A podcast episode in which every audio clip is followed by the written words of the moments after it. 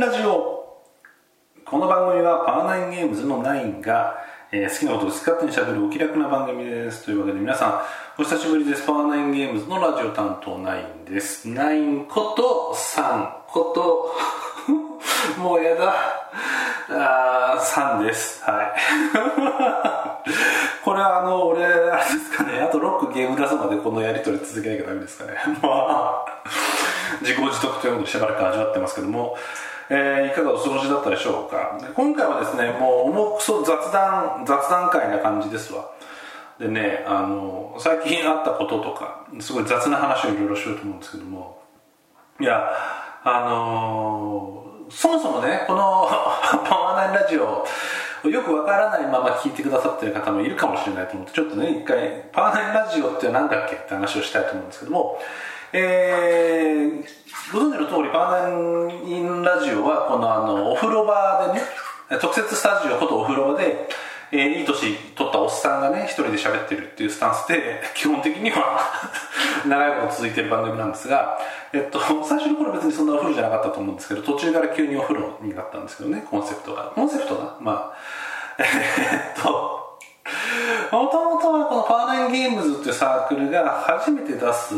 同人ゲームですね。ドラゴンズストーンを出すにあたって、まあ、本当に無名のサークルでしたんで、えー、と広告宣伝的な意味も、えー兼ねてね当時あのボードゲーム業界ポッドキャストいっぱいあったんで、えー始めてみようかみたいな形で始めたのが最初の番組でしたと。でそれがまあいろいろ変遷を経てでうちが今ねあの子供が2人おりまして我が家に。これラジオ始めてから生まれた子供なんですけど2人とも。でその子供たちがこう今寝る時間寝かしつけに行っているためその自分のこのおしゃべりの声でね子供をうっかり起こしちゃうわけにはいかないというわけで、えー比較的防音がねあの効いた部屋がよかろうとおしゃべるんであれば。とりあえずそれやむを得ないねやむを得ない理由でこのねあのお風呂場の風呂桶に浸かりながら喋、えー喋ってると。いう感じの、えースタンスのパワーナインラジオでございます、はいこれをね、あんまりよく分かってない方がね、あの毎日、毎回毎回、あの、お風呂でこの変人は何やってんだみたいなね、こと思われてるかもしれませんが、一応ね、山に山れぬ事情があっての、このお風呂配信だというね。あの、僕だってね、別にお風呂で発信したいわけじゃない。ね、わざわざこうやって水音を立ててるのも、お風呂をアピールしてるわけじゃない。ね、いや、アピールしてるわ。アピールしてるんですけど、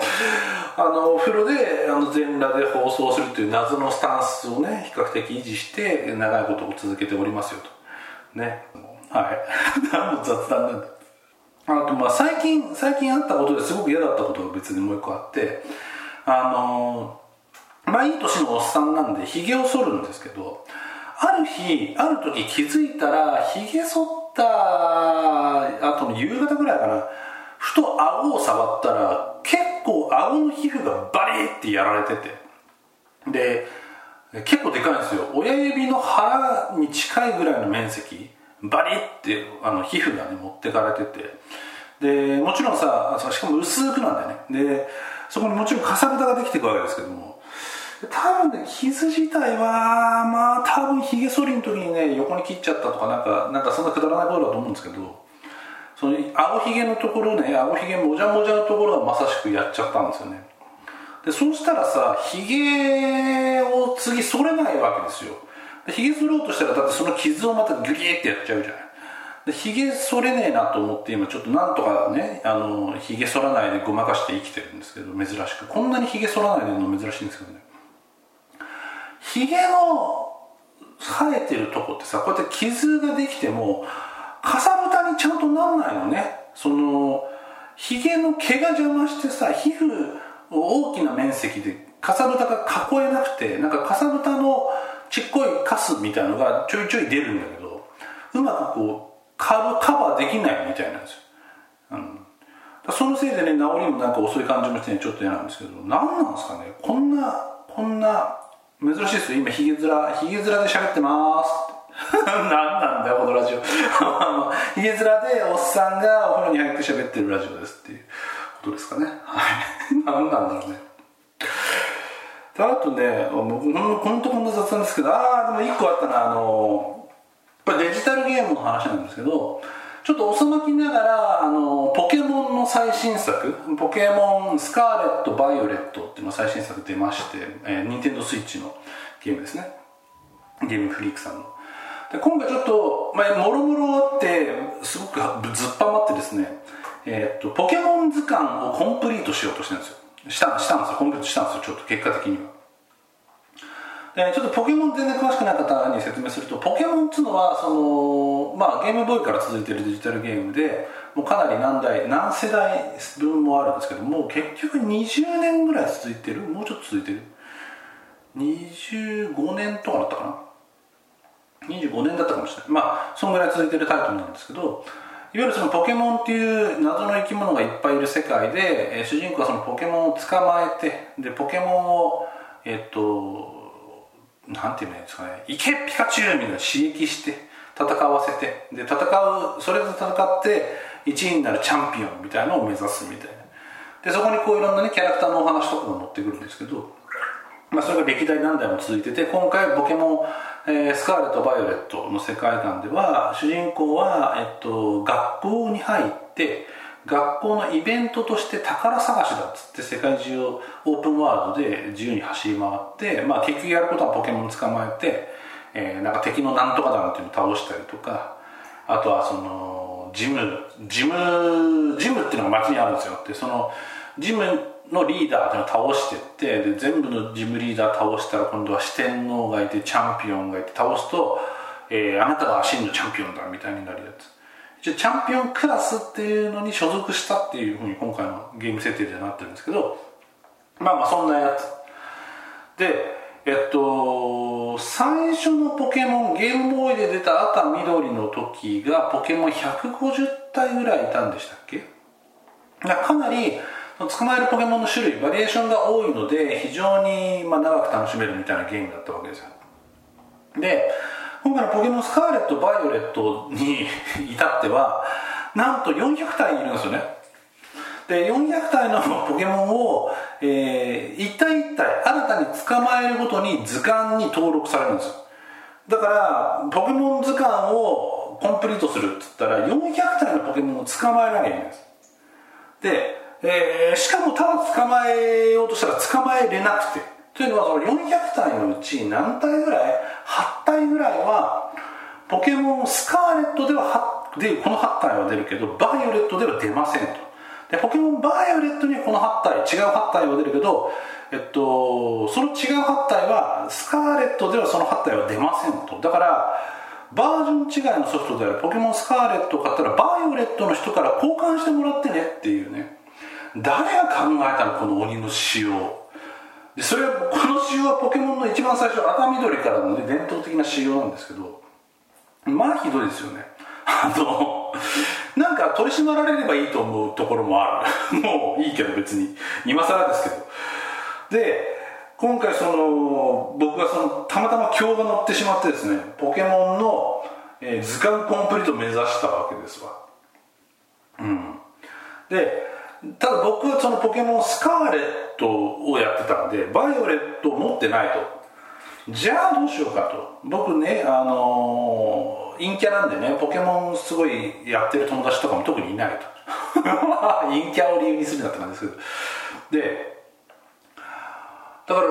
もうどうしようもないわけですね。ポケモンそのバイオレットに出てくるポケモンが手に入んないと。でまあ世の中の人はねそれを解消するために自分でポケモンバイオレットも買ってでそれでこうなんかなんとかするとかやってる人もいるんですけどまあそうじゃないと。でそれもちょっとどうかなと思ってついにあの手を出したのが、えっと、ポケモン交換ってやつですね。オンライン交換。これ何を意味してるかというとえっと自分がそのインターネット経由でつないでポケモン交換っていうので誰か本当に誰か分かんねえ誰か特に海外とかね中国とかヨーロッパ圏とかアメリカ圏とかでもこのポケモン同時に発売してるんでやってますから本当にどっかの誰かと通信がつながってで僕これ出すけど君君は何出すみたいな。それを出し合ってお互い合意したら交換できるっていう仕様のポケモン通信交換っていうのですね。あの任天堂のタイトルですのでポケモンって、まあ、開発会社はゲームフリークですけども。あの子供たちがさ、えー、傷ついたりしないようにっていうことで会話ができないんですよ。会話ができると死ねとかクソとかねあのお前のポケモンザコすぎてお前最悪だなみたいな、ね、こととかすっごい罵倒されたりするじゃないですか。そういうそういうリスクがあるじゃないですか。だから全く喋るっていうコミュニケーションできないんですよ。でそこでだその状況であのー、僕はポケモンを交換してもらおうと思ってなんとかポケモン通信に手を出したんですね。でやってみたらねポケモン通信を例えば僕はなんかあのゴクリンっていうすっげえざっこい感じの毒ポケモンがこれがあのスカーレットでは出ない。バイオレット限定だからそれが欲しいなと思って。で、えっと、同じくスカーレット限定の毒ポケモンであるスカンプーってのがいるからじゃあ僕スカンプー出すよって。アピールしてみるんですよね。そうすると向こうはなんかよくわかんねえけどあの色違いのエースバーンみたいなのを提示してくるわけですよ。え何その超ハイパーレアポケモン？色違いってそのポケモンでも1000分の1ぐらいの確率でしか現れない超レアな見た目しか違いますけどね。見た目の色が違うだけなんですけど超レアポケモンなんですよ。で色違いエースバーン出すよって言ってえじゃあえ色違いエースバーンに見合うものを僕出さなきゃいけないんですか？ないです。みたいなこと。ちょっとまごまごしてるとあの通信が終了されましたっつってベンっつって。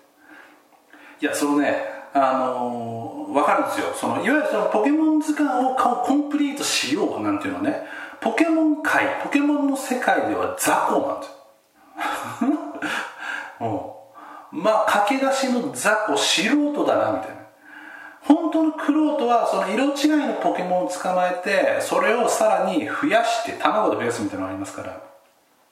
卵で産んで増やして増えて余った色違いのポケモンを提示してお互い提示してね色違いのポケモンをコンプするのがプロの世界みたいになってるんです。知るかそんなもんって感じですけどどうもそういう空気なんですよね。ポケモン通信やってみたら。やべえぞこれはと。あの、結構あるんですよ。そのバイオレット限定で僕が手に入れなきゃいけないポケモンが。さっき8体って言ったけど多分もうちょっといる10何体ぐらいいるんですよね。これはかなり茨の道だぞということになってでもまあまあ、ぶっちゃけそれしか手段がないわけですよね。手に入れる手段が。もう僕のその悲しいそのつてのいない陰キャであるところの僕としては。だからもう懲りもせずですねあのどんどん交換オファーをしていくわけですよ。もう一回通信つないで速攻で速攻でさっきのねあのクソクソ雑魚あの毒ポケモンであるところのスカンプを提示して相手の出方を見たりとか。あとその今回その最後の方で出てくる4体ぐらいのポケモンがスカーレット限定バイオレット限定なんでそこら辺のポケモンをね提示してみたりとかして。そしたらねあのできますね。あの言葉を使わないコミュニケーションが。あのー、じゃあ俺あの轟く月ってすげえいいポケモン出すバンってやって。で相手がその色違い轟く月とか出して「いやそうじゃないんだ」っつってあえてキャンセルしてもう一回今度は轟く月じゃないけどこの最後の方に出るこのポケモンとピンみたいな色違いでもない普通のやつピンみたいなのやるとあのその切り替えに何か感づいたのかあじゃあ君欲しいのもしかしてこれ？っつって色違いのその最後の方に出るポケモン提示してくれたりしたんですよ。あそれそれ交換しようぜみたいなことが何度も起きてでガンガンガンガンそれで交換が進んだんですけどなかなかなかなかね途中でやっぱねコミュニケーション取れなくなってくるわけですよ。で今回ちょっとあのー、ゲーム側の仕様でお優しい仕様が入っててそのお互いの通信交換が開始された時に自分の手持ちのポケモンボックスに入ってるポケモンの中で相手がまだ図鑑が埋まってないポケモンはなんか色がポンってつくついてるんですよね。だから一生懸命僕はそのあのスカーレット限定のポケモンを提示しつつ相手の持ってないあの相手がそもそも色違いラビフットとか表示しているすごいやり手だというのにポケモン図鑑をコンプリートしてないんであればその図鑑コンプリートこれ図鑑コンプリートしてないでしょ？ポンみたいなの見せたりとか飽くなきこの、ね、コミュニケーションを続けて。で気づいてくれた人が何人5人に1人ぐらいいてあじゃあこれじゃね？みたいな。それそれ！みたいなコミュニケーション。をずっとねノンノン言語コミュニケーションをガンガンやってあの中国の方とかヨーロッパ圏の方とか日本の方とかいろいろやって。で最後の方になってきたらもう最もうこのゲームのパッケージになってるポケモンを相手が提示してきてあのしかも俺が持ってない方。あのミライドンっていう怪獣みたいなやつ。えそれ出してくれるの？じゃあ分かった分かった。じゃあ俺はコライドン出せばいいのね？っつって合意してそれを交換したりとかね。そのもうすんごいそのねあのなんだろうな。あるじゃん？ボードゲームで喋んないでコミュニケーション取りなさいみたいなやつ。あれあれあれあれあれな感じだったの。すっごいそのもうねいや違うんだ。それじゃなくてこもう一つその進化前のやつほしいんだ。みたいなこととかをずっとね繰り返して繰り返して。かなり埋まったんですね図鑑が。あと34種類ぐらいまでいったんです。でいや来たぞと。ただあの残った34種類っていうのがまたさっき言ったさあのゴクリンみたいなねその比較的え雑魚いポケモンで普通に自分がプレイしたら特に気にしないと。相手のもう片っぽの色の人が欲しがってるってことも意識してなければ分かんないよねみたいなぐらいの雑魚だけが残っちゃって。いやーその最後の方に出てくるね結構強めなもしくはかっこいい系のポケモンだったらオファーでね返してくれることも結構あったけど雑魚いやつはやべえなと思ってたんですよ。でそれを何日かね夜中に繰り返してて最後の日にあのついにですねネットに見つけちゃったんですよねその人類の知恵を。あのそのポケモンの通信交換っていうのは合言葉みたいな8桁の数字を指定して同じ数字を指定した人と通信できるみたいな。仕様もあるんですよ。でその数字入れないとランダムのマッチングになって僕のさっきのねあのギリギリのコミュニケーションみたいなことを繰り返すことになるんですけどなんとその8桁を使ってあのポケモンって今回その400体いますけどあの最初0入れて0400までやると要するにポケモンを特定した数字になるんですね4桁で。で例えば1番目のポケモンと1番目のポケモンを見ても00010001みたいなので、えー、通信を開いて相手もその通信に来た時って1番と1番を交換しましょうっていう部屋ですよっていうことになんかよくわかんないけど決めたユーザーがいるんですよ。ユーザーというかファンというかね。でその文脈に従ってそのもう番号が決められてるらしいと。ファンの間で。だからその何？スカンプと5クリンを交換するんだったら何番だっけ？01何々と0226っていうのをつなげた8桁の部屋に入ってでやってみたんですよ実際。でつなげた部屋に入って僕がスカンプを提示したら相手がね5クリンを出してきましたね。そのなんすかねもうこのこの番号でつなげば必ずそれをお互い欲してる人につながるみたいな。すごいすごいな人類ってって思いましたね。でその一方でそこから結局僕図鑑コンプリート結局できたんですよ。その8桁のね4桁4桁指定でやったら結構その、まあ、待たされたりとかねなかなか人が来なかったりみたいなのありましたけど望んだポケモン交換が結構狙った通りにできてしまってで図鑑がコンプリートしたんですけど正直その最後のそのテクニックを知ってからのがつまんなかったな。あの作業的というかね事務的な感じでねあの効率第一でうまく速攻で交換ができたんだけどできたんだけどあの相手の方にね色違いポケモンを交換した方にはちょっとご迷惑かけながらですけどもその探り探りこれのこれじゃないやつが欲しいんだけどピッピッピッピッってキャンセルもう一回キャンセルもう一回みたいなやってこうあの限られたコミュニケーション手段で、えー、コミュニケーション取るみたいなね。でそれでコミュニケーション取れた時の喜びみたいなのがねすごいねありましたね。いや本当にそんな話してていいんですかねって感じですけどこれがねいや面白かったなっていうのと人類の英知ってすげえみたいな話4桁4桁で8桁で部屋作るみたいな。いやちょっとねしみじみ感じましたわ。でそのねあのコミュニケーション取れないところで無理やりコミュニケーションを取る楽しさみたいなのってまあ大昔のインターネットでもあんまりなかったからボードゲームでたまにありますよね。あの人狼とかやってて目配せであれはあれだと思うみたいなことを伝えようとしたりみたいなこととか。あとそのそういうやつですね。あのケーキ切り分け問題系のゲームでこの切り方ならお前これ取るでしょみたいなやつとかああいうのはね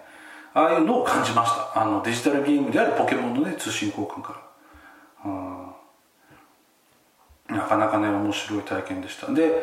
最終的に4桁4桁でもう作業作業的にっていうかもう決められたやり方で交換できるのは非常に効率的だった一方でやっぱ効率的で確実にできるっていうことはそこに面白みコミュニケーションの面白みみたいなの全部失っちゃっていて面白みというのは面倒くささとくっついてると思ってるんで面倒くさくない代わりに全く面白くない。まあでも図鑑コンプリートはしたいんで手段は選ばない。みたいな感じですけど。やったんですけども。でなんかねもう最近もうここ5年ぐらい考えてることですけどその効率がいい手っ取り早いということは面白くなくて面倒くさい。許容できる範囲で面倒くさい。でそれが成功した時に成功体験的な感覚になれる。みたいなことはやっぱ面白い側なんですよね。だから面倒くさいっていうことはなんか面倒くさいってボーダーを飛び越えなければ面倒くさすぎるわってボーダーを飛び越えなければ実は面白いなんだよなっていうこととかをちょっとねつらつら考えたりしてました。うん。ちょっとね誰かのボードゲーム制作のね一助になったらいいかなみたいな自分も含めてですけど思ったりしてますけど。あとそのポケモンポケモンあんまやったことない方はちょっとピンとこない話かもしれないですけどポケモンってあの面倒くさいんですよ。また面倒くさいって単語出てきましたけど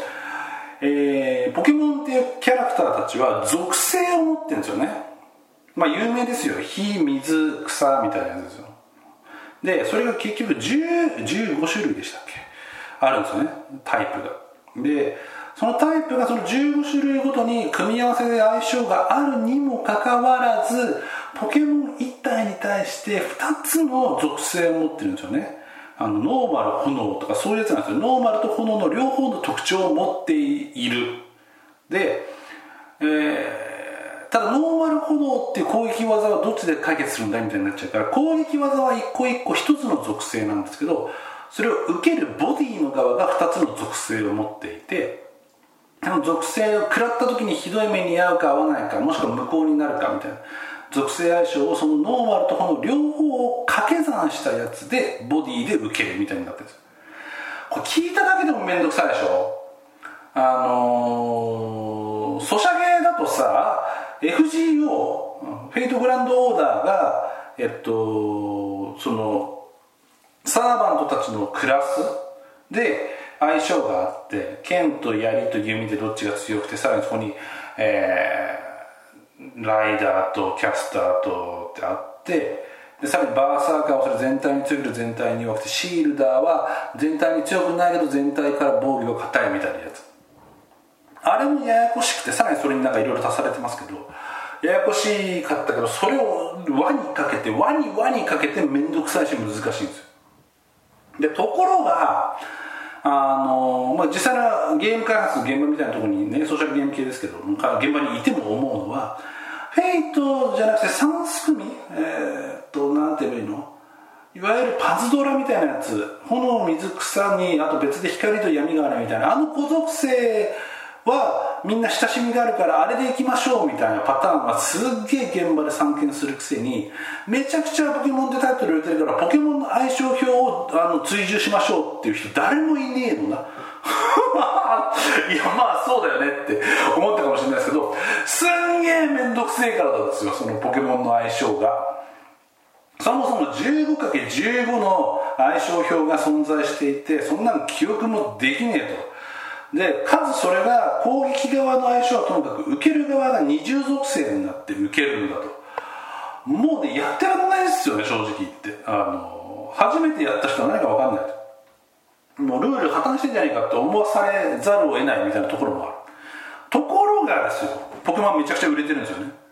でこれが何かというとこれあのー、まあ、前々からたまに言いたかったんですけどポケモンのこの15種類の相性っていうのは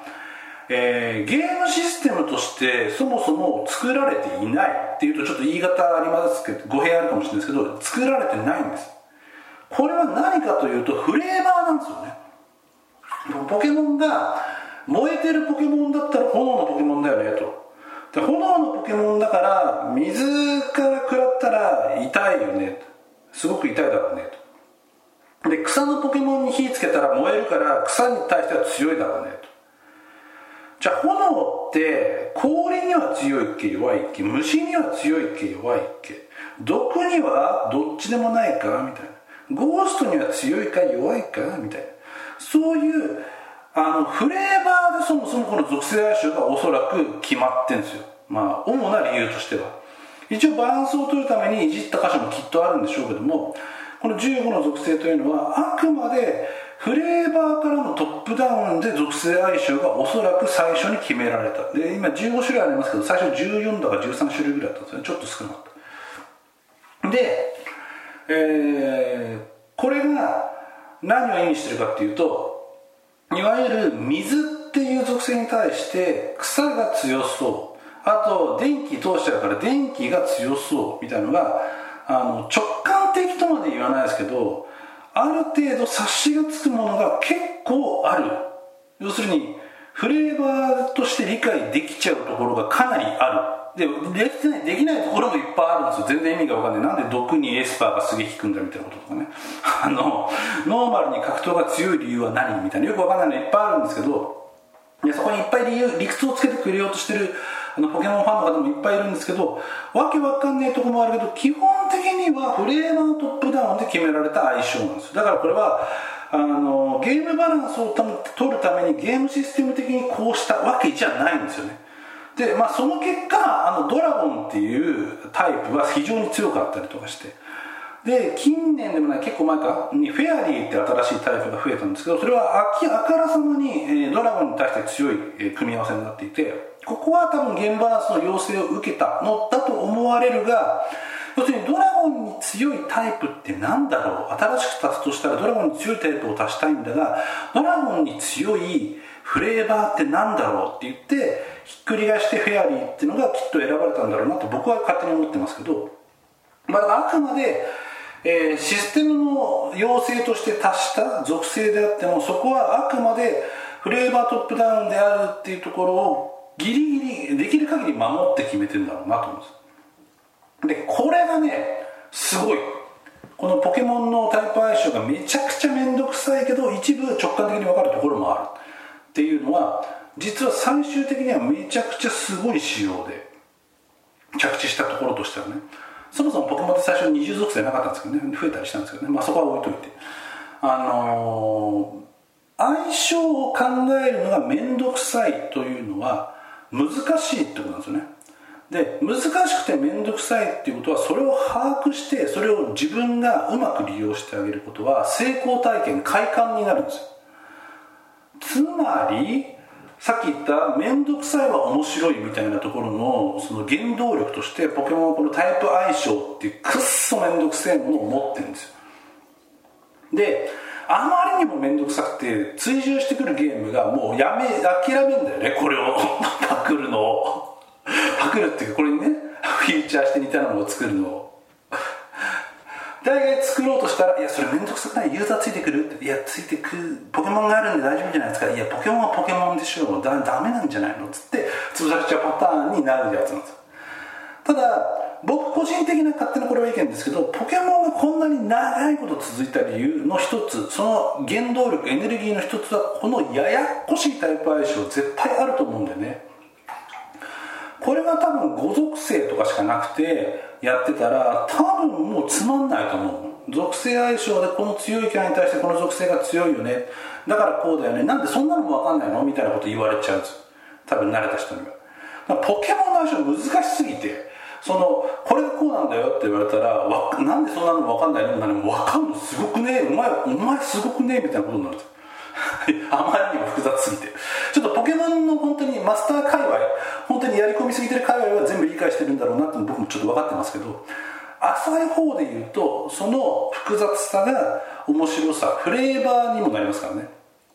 にもなるし例えば見た目が空飛んでるやつだったら雷効くだろうとかそういうあの類推で相性を考えれるみたいなことも素晴らしいんですあのそれってそのただゲームのデジタルな属性相性としての赤緑青だから緑には赤だねみたいなことじゃなくて空飛んでるやつには電気が効くってそれってそのフレーバーのによっての類推なんで見た目見た目からの類推なのでもっとフレーバーフルなことを考えれる。なのでポケモンっていうのは本当にここがねすげえなと思ってね今回あのやり込やり込むってことじゃないですけどかなりやったりしています、はい、しかも今回テラスタルっていうのがあるのよ。奥様分かるテラスタル？なんで急に井戸端会議？あのポケモンが戦ってる途中に属性変わんの？あの急にドラゴン地面のポケモンと戦ったと思ったらテラスタルピカーンっつったら鋼になったりするの。その何になるかっていうのもしかもユーザーが任意に指定すんだ。あの面倒くさいけど指定するためのコストがすごく高いんだけどだからもうねすんごい面倒くさいし難しいし逆に言うとそのテラスタルを使って相手の裏を書いてやったぜヒャッハーみたいなことが非常に発生しやすいしあとなんならそのテラスタルっていうのがそのポケモンの頭にねキラキラを乗っけてキラキラのポケモンに変更させるってだけでいいからポケモンの 3D モデルを変えるコストに対してコスト対効果もいいの。まあそこはいいんですけどそれは開発の話なんですけどいやもうねなやるよるなと思いましたね今回ね。うん。というのでポケモンをね随分ねやってるっていう話をね最後にこういっぱいしましたが。本当にねその同じこと考えてる方がいたらぜひ聞いてみたいんですけどちょっと面倒くさいことっていうのはあの面白さの源泉だと思うんですよね。でそれが本当に複雑なんだけどフレーバーちょフレーバーからつながってるものだからユーザープレイヤーに受け入れられた場合複雑なものが。それってすごい力の源泉になるんだなっていうのがポケモンに対する僕の理解の一つで。これちょっと皆さんどう思ってるかってちょっと聞いてみたいところもありますけどね。はい、アナログゲームでこんな複雑なことやったら怒られます。はい。大体怒られます、はい、のでアナログゲームでポケモン相性表みたいなことをやるのは気をつけましょう。はい以上になります。はい。ではですねあの皆さんお聞きいたしお聞きいただいてありがとうございました。最後についに噛んだわ。えー、ではですねまたあの機会にねお会いしましょう。お相手はパーナインゲームズのラジオ担当9こと3こと9 でした。では